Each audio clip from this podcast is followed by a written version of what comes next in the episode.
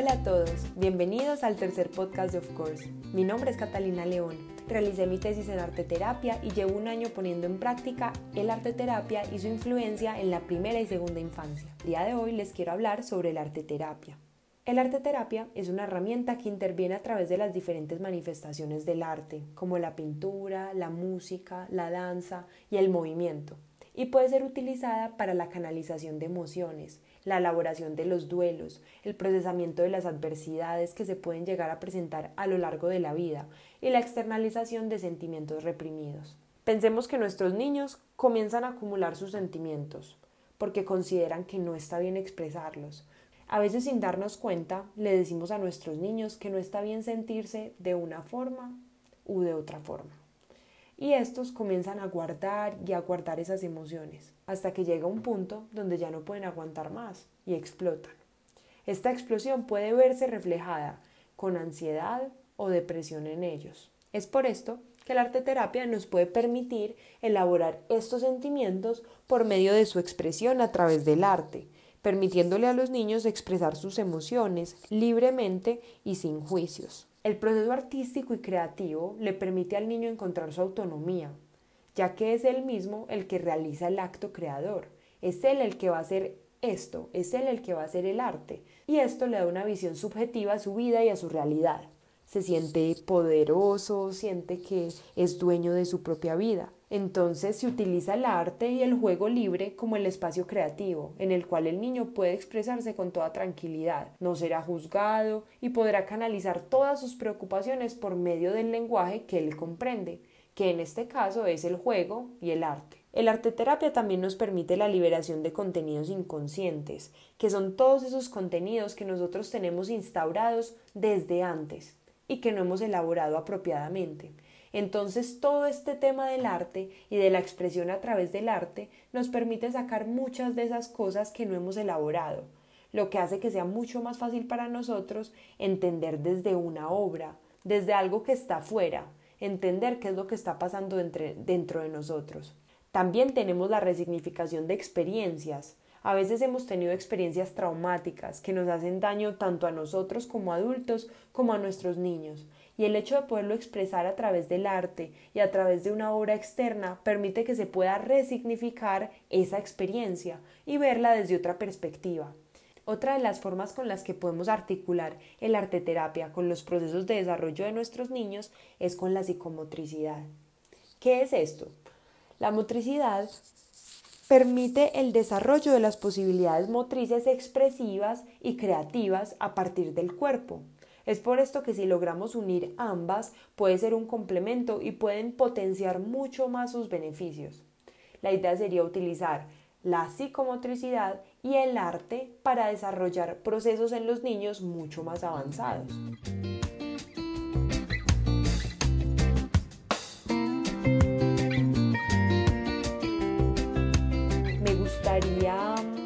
Profundizar un poco en cinco actividades que podemos hacer en casa para trabajar estos procesos con nuestros niños y que nos quede algo práctico que podamos hacer en casa. La parte más importante del proceso de expresión de las emociones a través del arte es el dejar a los niños desde su creatividad que expresen lo que tengan que expresar. Entonces me parece que podemos empezar como actividad número uno con una obra libre. Ponerle al niño una hoja blanca en la cual él pueda expresar lo que está sintiendo.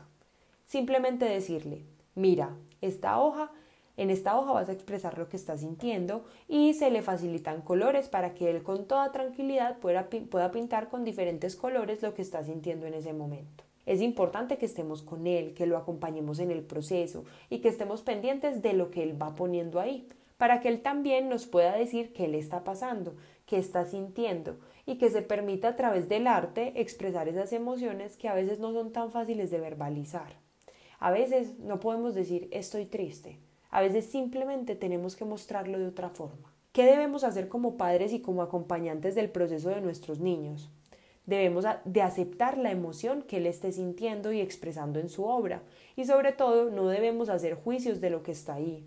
No podemos decirle esto está muy feo o cuestionar lo que él está sintiendo.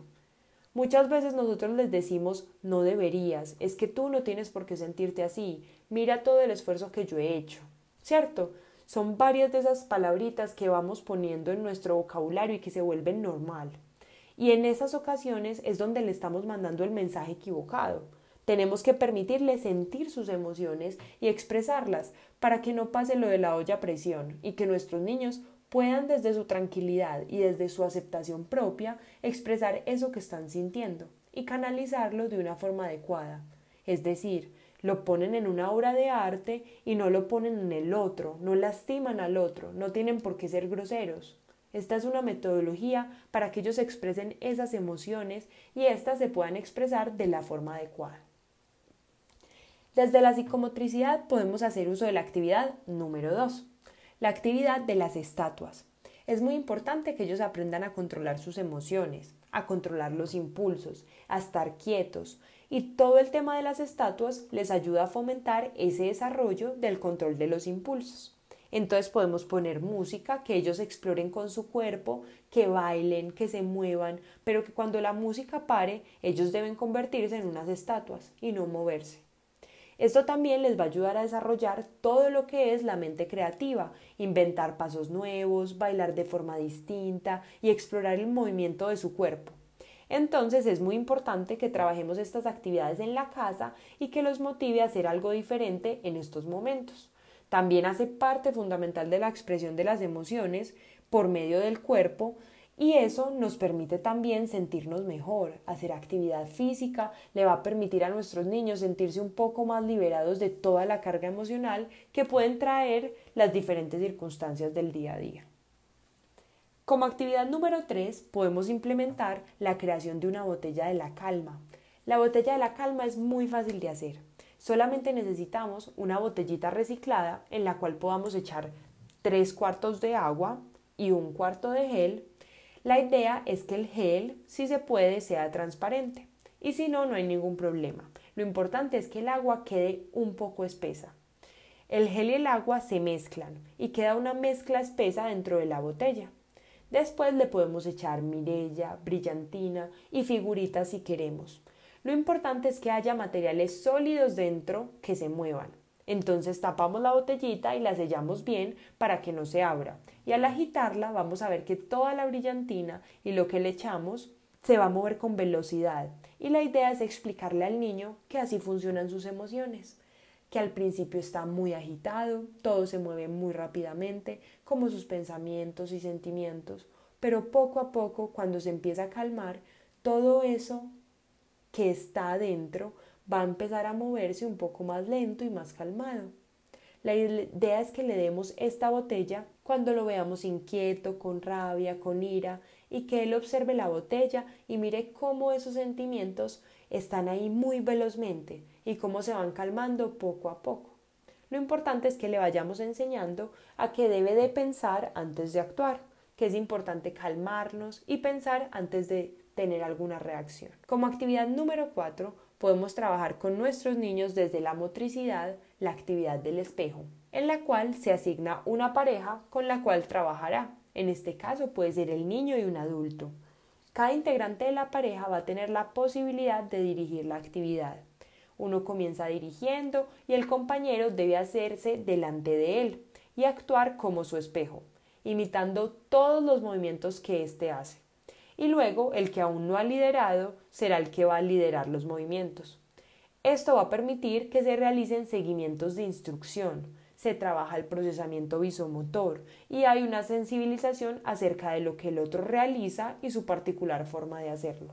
Por último, les dejaré esta última actividad, la actividad número 5 que me parece una actividad muy provechosa que podemos realizar con, nuestro, con nuestros hijos y es la creación de una tortuga. Podemos crear una tortuga con todos los materiales que queramos. La idea es que los niños la construyan solos y que nosotros los acompañemos en este proceso y les contemos la historia de la tortuga. Esta historia trata sobre una tortuguita llamada Juan, a la cual no le gustaba ir al colegio. Le parecía muy aburrido.